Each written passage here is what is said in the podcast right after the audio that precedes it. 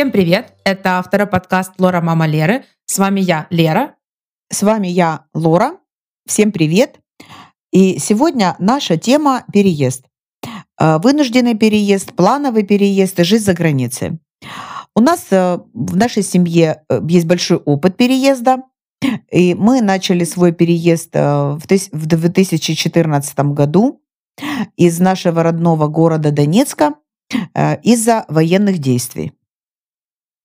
Первый город, в который мы переехали, был город Запорожье. Очень понравилось мне в этом городе то, что мы там провели не очень много времени и в скорейшем времени перебрались в город Киев. Но это вы, мои родители. Да, хорошо. Я э, хочу добавить, что э, мы прожили в Запорожье. Я прожила 4 месяца, папа прожил почти год э, в Запорожье. А, ты уехала потом, и я прожила там с июля по э, сентябрь. Ну, достаточно трудное было время, и очень мне было тяжело привыкать э, к чужому городу. Казалось, это всего 230 километров от Донецка, а такое впечатление, что это было как будто на другом полушарии. И это было очень трудно. Трудно привыкать, э, трудно было привыкать к городу, очень трудно было привыкать к этому городу. Слушай, но я там прожила Наверное, месяца почти два, но я просто сделала очень хитрую вещь. Я воспользовалась э, приглашением моего прекрасного одноклассника Вовы и поехала в город Бердянск. И провела там просто великолепное время, что-то больше, наверное, месяца. И да, потом я начала собирать документы и планировала переезд в Израиль. Расскажу вам немного об Израиле. Израиль — это прекрасная страна, очень теплая, классный климат. Все там хорошо, правда. Но м- у нас не сложилось. Э, любовь была, видимо, не очень взаимная. На это были разные причины, но это был очень классный опыт. Я благодарна этому опыту, благодарна э, этой программе, которой я воспользовалась. И эта программа для э, людей с еврейскими корнями. То есть ты изучаешь язык, ты изучаешь культуру, ты изучаешь. А для страну. чего? Для того, чтобы ты подумала э, и решила точно, э, стоит ли тебе оставаться в этой стране.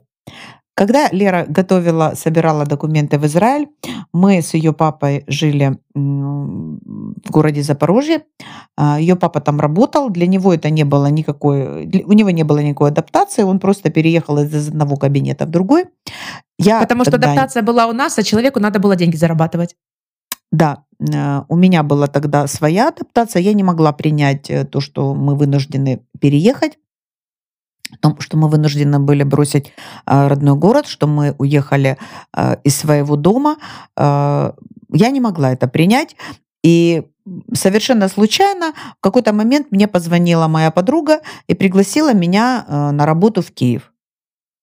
И ее предложение я приняла.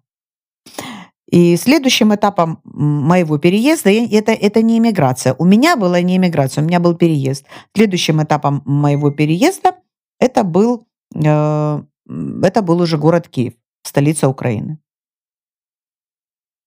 А, в 2015 году я вернулась в город Киев из Израиля, прожив здесь не, достаточно не то чтобы очень долго, буквально год с лишним, я понимаю то, что мне хочется двигаться дальше — а, сменить страну очень хочется. Поэтому мой выбор пал сначала, кстати, мой выбор а, должен был а, пасть на Варшаву. Потому что ты помнишь, я сказала тебе, что я буду поступать э, учиться в Варшаву. Да, да. Потому да, что да. там очень легко, это будет легко, легкий язык, легкая адаптация, там очень много наших людей, поэтому надо попробовать. Но Спасибо огромное девочке, в которой я обратилась. Она работала в агентстве, которое помогает с поступлением в университеты Европы, которая меня надоумила поехать в Германию. Потому что в Германии бесплатное образование, все здорово, попробуй поехать в Германию. Конечно, язык меня напугал, но я начала собирать документы в Германию.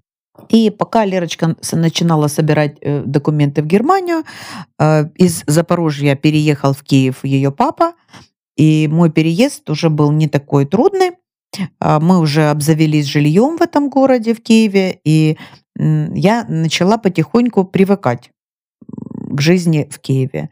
Но это мне далось очень тяжело, и прошло уже 6 лет, практически ровно 6 лет, как я переехала, и я до сих пор не могу принять и сказать, что я полностью адаптировалась и полностью приняла и полюбила этот город. Слушай, а что тебе не нравится в этом городе? Ну, то есть, что бы ты э, э изменила и к чему ты до сих пор не можешь привыкнуть? Да ко всему. Да, да, да, ко всему. Ребята, подписывайтесь на наш подкаст. Это прекрасный подкаст, в котором мы очень многословны. Ко всему. Хорошо. Ко всему. Э, ко всему, к тому, что мне здесь все время холодно. Э, я выросла и прожила всю свою жизнь э, на Востоке в теплом, достаточно теплом климате. В Киеве мне всегда холодно, мне всегда сыро. Я всегда мерзну. Э, ветра киевские – это ветра, которые пробирают до, самого, до самых внутренних органов. У меня такое впечатление складывается, что у меня даже внутренности замерзают. Вот легкий желудок, я даже, мне кажется, это чувствую. Я не могу привыкнуть э, к пробкам киевским, я не могу привыкнуть к дорогам. Мне очень тяжело ездить за рулем в Киеве. Я стараюсь ездить по, только по отработанным маршрутам, которые я четко знаю и понимаю, и стараюсь не рисковать ни своим здоровьем, хотя я достаточно опытный водитель, с большим стажем вождения, но я стараюсь э, меньше ездить, стараюсь, если куда-то ехать, то папа садится за руль. Э, это как бы основные причины. Э, мне здесь, я здесь чужая. Вот я во всем здесь чужая. Здесь полностью совершенно другая жизнь, э, не такая, как я привыкла жить в своем городе.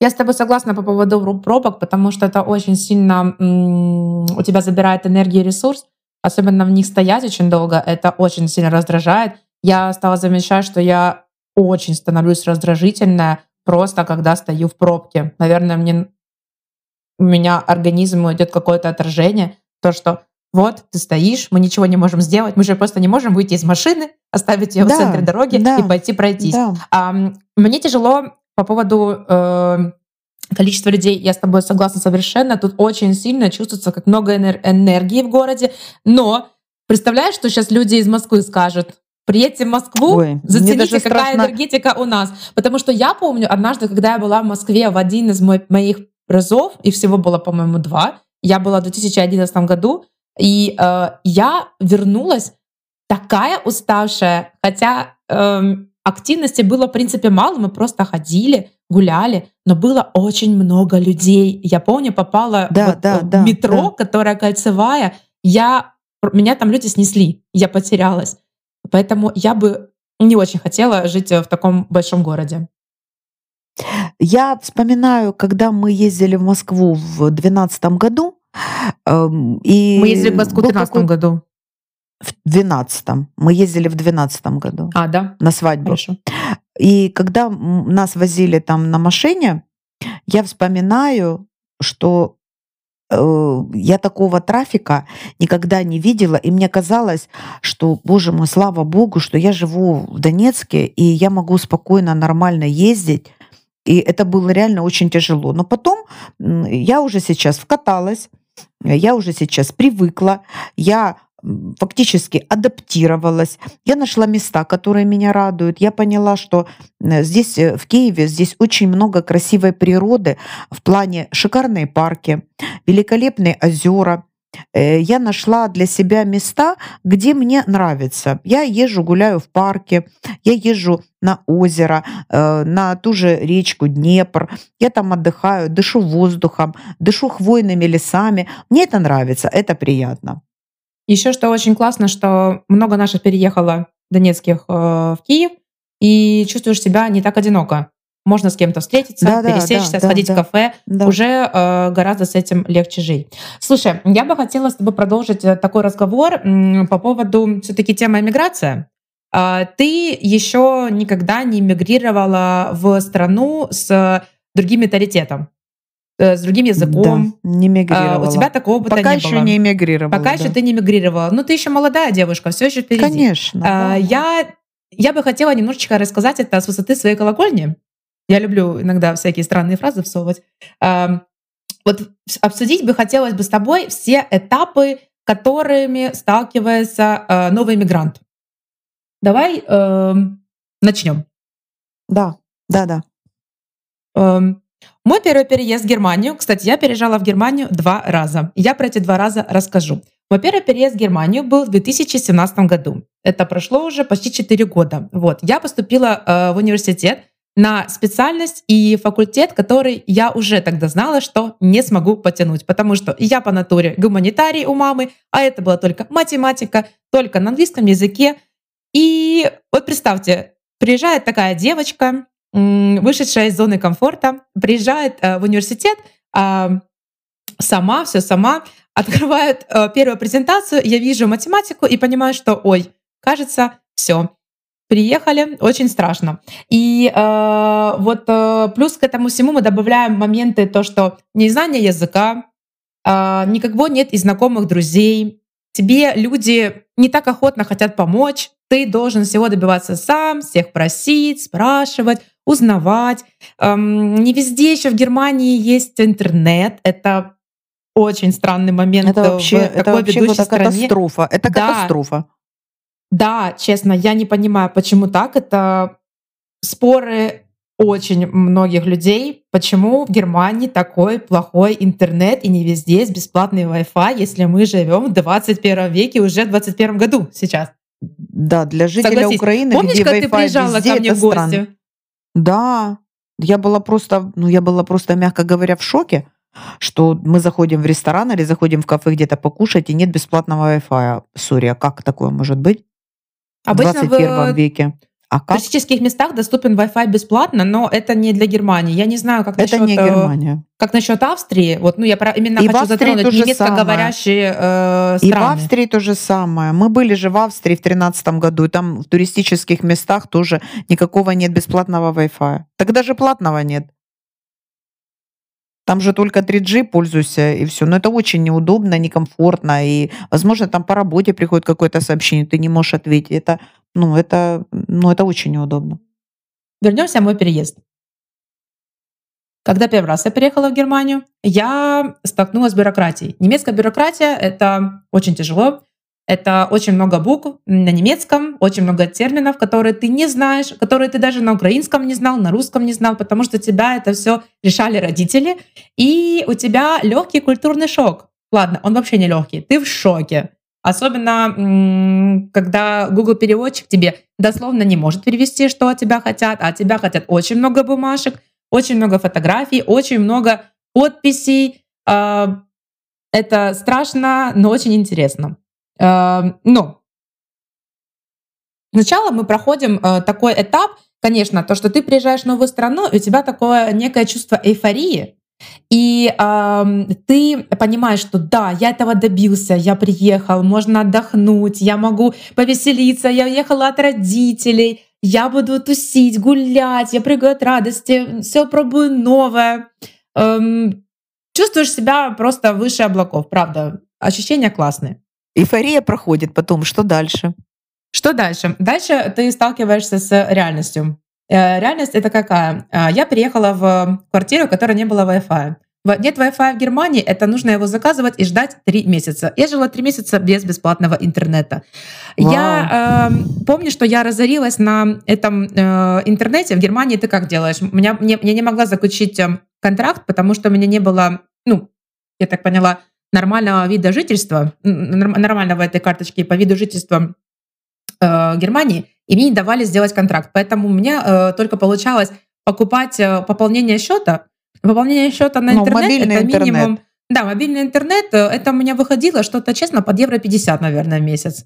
Я сейчас об этом когда думаю, мне просто плохо, потому что в данный момент э, у меня есть контракт на 20 евро безлимитного интернета в месяц, и у меня даже когда он кончается, у меня все равно могу спокойно сидеть и смотреть видео на YouTube, ну, где бы я ни была, в Германии.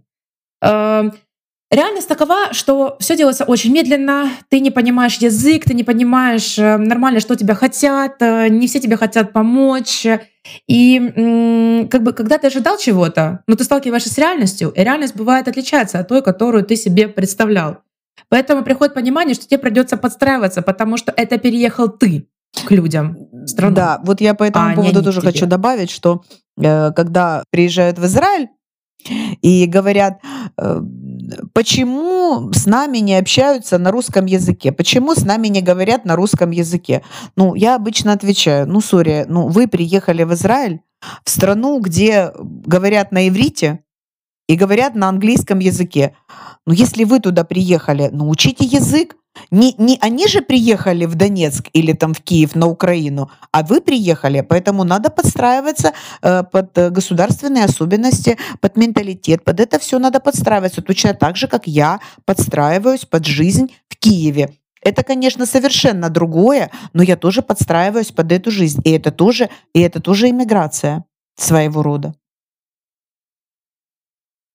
Ну вот я подстроилась, э, что в Израиле была проблема, что в Германии для меня сейчас проблема остается, это то, что не работают магазины в один определенный день недели. В Израиле это была суббота, потому что шаббат, э, в Германии это воскресенье, потому что воскресенье такой день, когда должен отдыхать и провести время с семьей. Обязательно.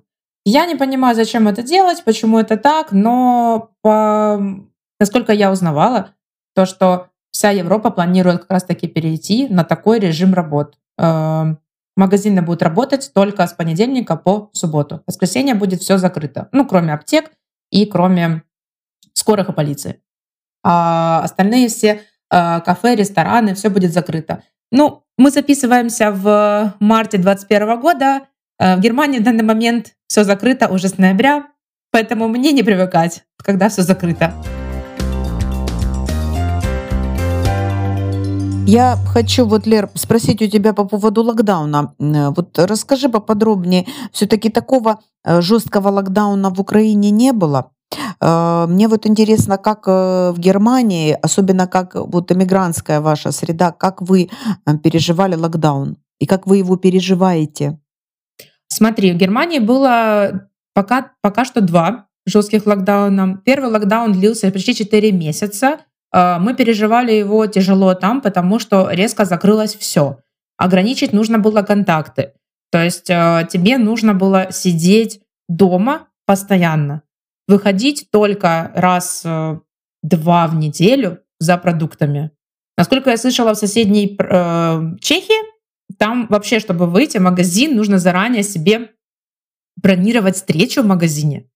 То есть даже нельзя просто свободно прийти. В Германии пока, слава богу, такого нет, но на первом локдауне все, все твердили политики о том, что оставайтесь дома. У нас везде э, по всему городу висели э, картинки, э, висели э, плакаты с тем, чтобы, пожалуйста, сидите дома, потому что мы должны спасти жизни, а в особенности мы должны спасти жизни пожилых людей.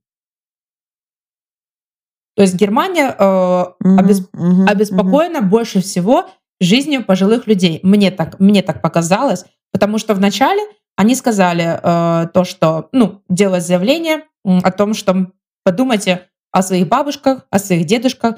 Мои бабушка с дедушкой далеко, но я думала о других бабушках и дедушках. В то же время эти бабушки и дедушки, как я уже рассказывала тебе и своим друзьям, спокойно себе сидели в кафе, кушали мороженое, пили кофе, а я мимо них проходила в маске ходила от дома в магазин, от магазина домой, а, почти ни с кем не контактируя за 4 месяца своей жизни. Только раз в две недели я могла пересечься с подругой или с друзьями, но не более. Поэтому э, сейчас... А вот сейчас э, локдаун, который нынешний проходит, как вообще, как проживают это все немцы, иммигранты? Ну, больше иммигранты меня интересуют. Э, нынешний локдаун проходит тоже тяжело, потому что не дает людям работать. У нас уже закрыто все с 1, э, нет, я прошу прощения, с 3 ноября. Все закрыто. Только работают кафе на вынос. Магазины не работают, одежды, все только в режиме онлайн, школа не работает. Люди переживают все тяжело, потому что все работают из дома. Также их дети учатся из дома. Очень тяжело сконцентрироваться и нормально работать и учиться в таких условиях. Эм, но когда в особенности тяжело, ты не знаешь, когда это кончится. Тебе не дают определенный срок. У нас э, каждые три недели идет э, стабильное продление карантина, карантинных мер. Нам только обещают то, что нам должно, нас должно быть 35 заболевших э, случаев заболевания на 100 тысяч жителей. Сейчас, в данный момент, я не помню, сколько было людей, но больше пока, чем 35 э, больных. Но это только на город. На каждый город по-разному.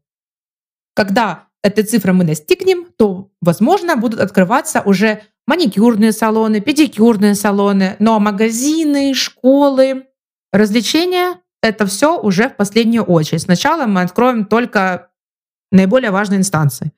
За последнее время, как я тебе говорила, открылся только цветочный магазин и книжный магазин. Ну а как ты считаешь, э, вообще немцы, они в ресурсе проживать? У них есть вообще силы? Они могут переживать такие вещи, как локдаун? Мам, ну тяжело сказать. Мне кажется, тут уже национальность э, не так сильно играет, но я чувствую по атмосфере, в которой я живу, то, что люди уже напряжены до предела доведены.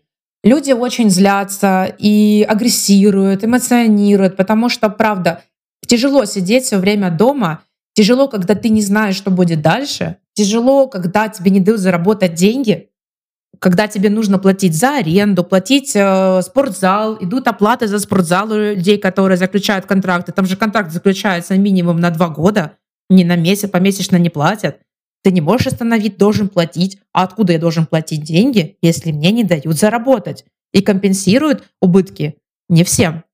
Поэтому люди в основном напряжены, как и везде. Немцы также, также доведены до предела в данный момент. Ну да, не у всех есть э, сбережения. А я так понимаю, что немцы, они такие, а иммигранты в особенности, им, ну, они не могут делать никакие сбережения, потому что не с чего. Потому что настолько они получают ровно столько, сколько могут потратить. Да, Лер, я правильно понимаю? Ну вот иммигрантская среда. Нет сбережений, не имеет сбережения в основной своей массе? Я этого не знаю. У кого-то, ну, возможно, а есть. Но в основном окружении. переезжают в моем окружении, но я не спрашиваю у них, сколько у них есть денег, мам. Я не нет, знаю. Нет, я не говорю, чтобы спрашивать. Ну, вообще, если заводится какой-то разговор, ну вот сколько люди могут находиться без работы? Есть какие-то сбережения, на которые там, допустим, кто-то может прожить какое-то время? Нет, да? Не знаешь? Ну, я такого не знаю, потому что я никогда не задаю людям вопрос по поводу их материального обеспечения.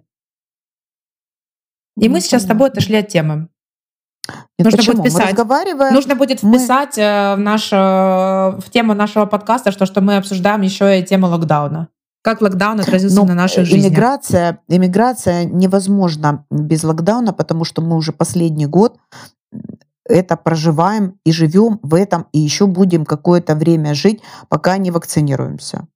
Ну, вообще, да, моя же иммиграция как раз-таки попала на вот, локдаун. Я же об этом и говорю. Я прожила нормально да. месяцев шесть, и потом начался локдаун, который мне планы немножко подпортил, как и всему миру. Лер, ну а, допустим, скажи, э, какие, вот ты переехала, какие плюсы в твоей иммиграции, вот то, что ты переехала в Германию? Какие для тебя плюсы? Плюсы моей миграции, ну сначала ты ходишь, и тебе нравится, что очень чисто, правда. Я очень люблю свой город, я считаю его невероятно чистым. Когда мне говорит кто-то, что нет, этот город грязный, я говорю ему, уходи с этого города, ты плохой. Мой город очень чистый, мне очень нравится. Плюсы иммиграции очень много разных людей, правда. Ты можешь иметь друга из Египта, из Алжира, из Ирана, Сирии, России, Польши, из всех э, стран этого мира, правда погружаешься в культуру, очень интересно, mm-hmm. вы начинаете дружить, обмениваться опытом, это правда очень интересно. Это вот как раз-таки эйфория, то, что вау, здорово, все круто. Мне еще нравится то, что в Европе э, люди всех возрастов имеют право спокойно себе нормально жить. То есть тут нет такого термина по типу «вот, ты что, не родила, там у тебя э, до 30 лет, ты уже там старородящая». Нет, можно спокойно mm-hmm. первого ребенка родить в 40 лет, можно 45 лет, можно вообще не рожать детей, можно просто быть собакой. Я очень много вижу пар, которые возрастом, наверное, старше меня, где-то им уже лет под 35-40, и они гуляют с собаками. Но это также является проблемой, потому что детей заводить в Германии и вообще в Европе дорого. И пока люди, много людей предпочитают э, завести животное. Я так понимаю, что это как репетиция перед ребенком, понять то, что вот вы можете эм, вырастить ребенка mm-hmm. вместе, mm-hmm. тоже понять это и прикинуть, э, сколько это может стоить по деньгам. Потому что животные в Германии тоже облагаются налогом, очень дорого, очень дорого стоит их страховка. Эм, Каждое живое существо в. Германии имеет страховку, поэтому собаки не Ой. исключение. Да, и, кстати, для всех любителей собак в Германии нет бездомных собак. И кошек тоже. Если видите какую-то бездомную собачку, то нужно ее хватать и нести. Кстати, а куда нужно ее нести? Куда-то нужно ее отнести, и вам даже за это вроде еще какую-то копеечку дадут. Вот. Ее от- Уточни, отправят... да. Лерочка. Что-что? Уточни это, Уточнить? обязательно Да, выясни. я уточню, потому что я помню, что когда я переехала первый раз, мне об этом рассказала подруга, и мы с ней ходили, гуляли и искали хоть какую-то собачку. И что? Никого. Ни собачки, ни кошечки. Все с домами, никто не один. Да, все здорово. А, По-моему, нужно отнести в какую-то инстанцию по типу... Вот есть приют, вот можно отнести в приют, и мгм, там собачку мгм. помоют, очистят, все собачки чипированы, все здорово, за ними ухаживают. Можно приходить играться с ними, волонтерить, можно забрать себе собаку. Да, очень в этом плане здорово. Про переезд и миграцию получился объемный подкаст, и мы решили разделить его на две части. До встречи в следующем выпуске и спасибо, что нас послушали. Пока!